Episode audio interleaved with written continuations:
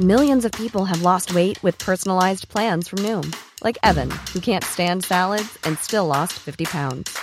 Salads, generally, for most people, are the easy button, right? For me, that wasn't an option.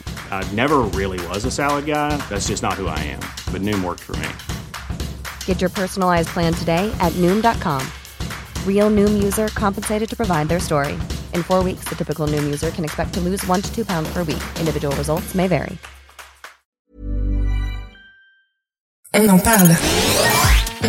On en parle. C'est le sujet de la semaine par l'équipe de Frandroid. Oh, qu'ils en ont fait du chemin Google Depuis le Pixel 6, la gamme Pixel s'est totalement métamorphosée et le Pixel 7 a pavé le chemin que Google est en train de prendre et clairement j'ai l'impression que c'est le bon chemin. Et autant vous dire qu'on va pas être en reste puisque le Pixel 8 va débarquer et je vais faire un point sur toutes les rumeurs qu'on a accumulées ici chez Frandroid.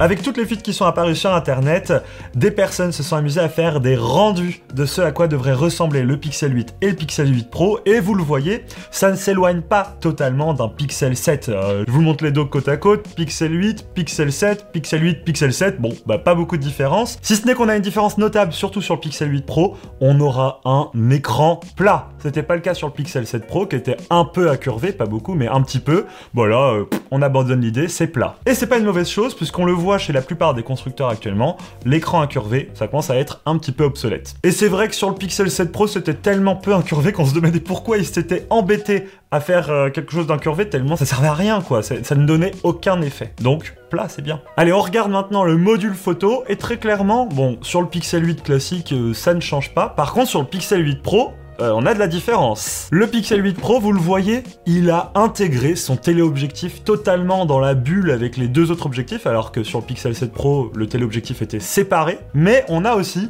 un petit point noir mystérieux on ne sait pas à quoi il sert. Moi, j'ai ma petite idée. Ça sera pas un capteur x3 comme sur un S23 Ultra, certainement pas. Moi, je pense que ce sera un capteur euh, LIDAR ou TOF ou laser euh, pour pouvoir améliorer la mise au point rapide. Même si le Pixel 7 Pro n'avait aucun problème sur euh, la mise au point. Mais c'est vrai que ça peut toujours permettre d'améliorer la rapidité de mise au point ou même le détourage du mode portrait ou d'autres fonctionnalités de, ce type-là.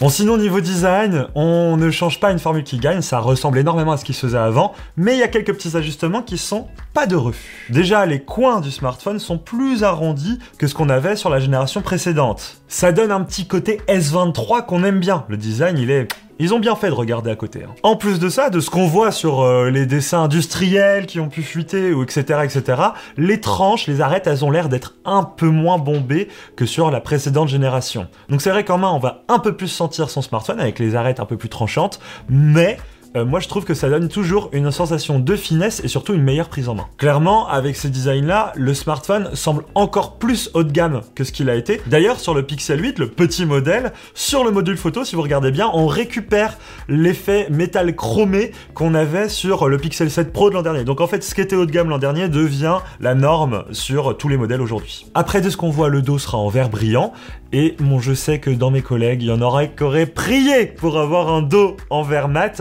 C'est vrai que niveau traces de doigts, c'est pas ouf les dos brillants. Mais peut-être que dans les coloris que vont proposer Google, il y aura des dos mat allez, on peut se laisser kiffer comme ça, espérer ce genre de choses, quoi. Au niveau des performances, alors on n'était pas déçus hein, sur le Pixel 7 et le Pixel 7 Pro avec le Tensor G2. Cette fois-ci, on devrait passer logiquement au Tensor G3 parce que euh, sinon on n'a pas l'impression qu'on avance. La seule inconnue qu'on a, c'est mais chez qui Google va-t-il s'approvisionner? Parce que euh, vous vous souvenez, le Google Tensor et Tensor G2, c'était Samsung qui fabriquait un Exynos un peu pimpé pour Google et Google, euh, il faisait une commande quoi, ils le personnalisaient eux-mêmes. Mais c'était Samsung faisait. Et peut-être que vous le savez, mais Samsung sur ses derniers smartphones très haut de gamme, hein, les S23, S23 Plus, S23 Ultra, ils sont passés chez Qualcomm avec le Snapdragon 8 Gen 2. On se doute bien que Samsung n'a pas abandonné l'Exynos en fabrication, ils doivent le fabriquer pour beaucoup d'autres smartphones, mais peut-être que ça va faire poser des questions à Google sur bah, est-ce qu'on continue avec l'Exynos ou est-ce que on va l'abandonner comme Samsung l'a fait pour essayer de suivre un peu la tendance. On verra.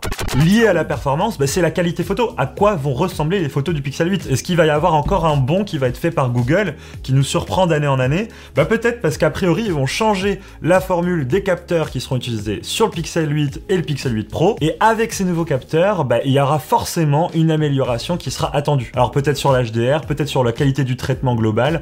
On verra ce qu'ils vont faire avec cette puce G3 et les nouveaux capteurs. Mais a priori, il devrait passer encore un nouveau cap cette année. En tout cas, c'est ce qu'on espère. Après, moi, j'espère aussi que Google ne suivra pas à 100% la tendance des smartphones en ce moment, qui est à monter les prix. Très clairement, s'ils continuent de vendre, par exemple, le Pixel 8 à 650 euros, comme le Pixel 7 l'an dernier, on va être extrêmement agressif sur le marché, surtout quand on voit en face Apple, Samsung et d'autres augmenter leur prix sur leurs smartphones haut de gamme, parce que je rappelle, le concept du Pixel, c'est d'avoir tout d'un haut de gamme un prix réduit. J'espère qu'ils vont garder cette, euh, raison d'être, quoi. En tous les cas, certainement que ces Google 8 et 8 Pro seront annoncés ou montrés ou teasés à la Google I.O. du 10 mai, mais attention, ça sera sûrement pas les seuls.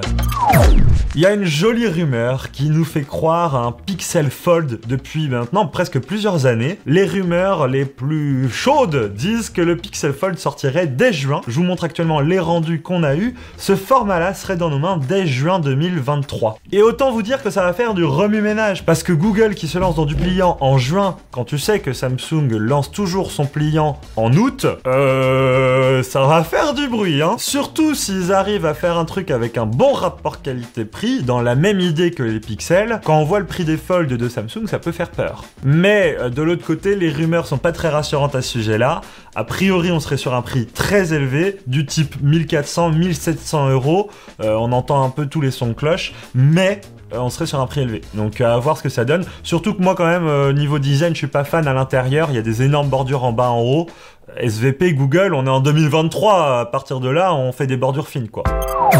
Mais peut-être que ce qui vous intéressera le plus, ce sera le futur champion du rapport qualité-prix, le Pixel 7a. Et moi, comme ça, je le sens, ça va être le produit à surveiller de près, parce que s'il embarque tout ce que Google fait de mieux sur le Pixel 7, mais avec quelques concessions, du type euh, bah, le dos il pourrait être en plastique ou des choses comme ça, que des concessions que moi j'accepte 100%, surtout que le plastique ça ne casse pas contrairement au verre. Franchement, là, ce produit-là pour moi c'est euh, the produit de 2023 quoi. Bref, que de spéculation, que de petites nouvelles comme ça qui nous font rêver sur ces produits-là. En tout cas, on croise les doigts. Dites-moi dans les commentaires vous ce que vous attendez de cette Google I.O.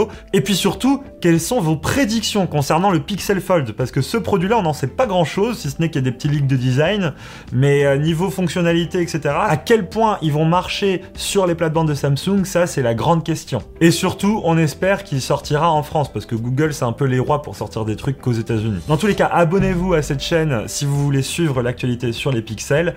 Nous, on essaye de faire euh, des récaps assez régulièrement. Et sachez qu'on est aussi régulièrement en live sur Twitch pour pouvoir répondre à vos questions en direct. Donc euh, essayez de vous connecter, on met le lien dans la description. Sur ce, vive Google, vive la technologie et vive les smartphones. Ciao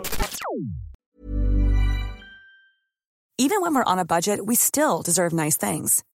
Quince is a place to scoop up stunning high-end goods for 50 to 80% less than similar brands. They have buttery soft cashmere sweaters starting at $50, luxurious Italian leather bags, and so much more. Plus, Quince only works with factories that use safe, ethical, and responsible manufacturing. Get the high-end goods you'll love without the high price tag with Quince. Go to quince.com/style for free shipping and 365-day returns.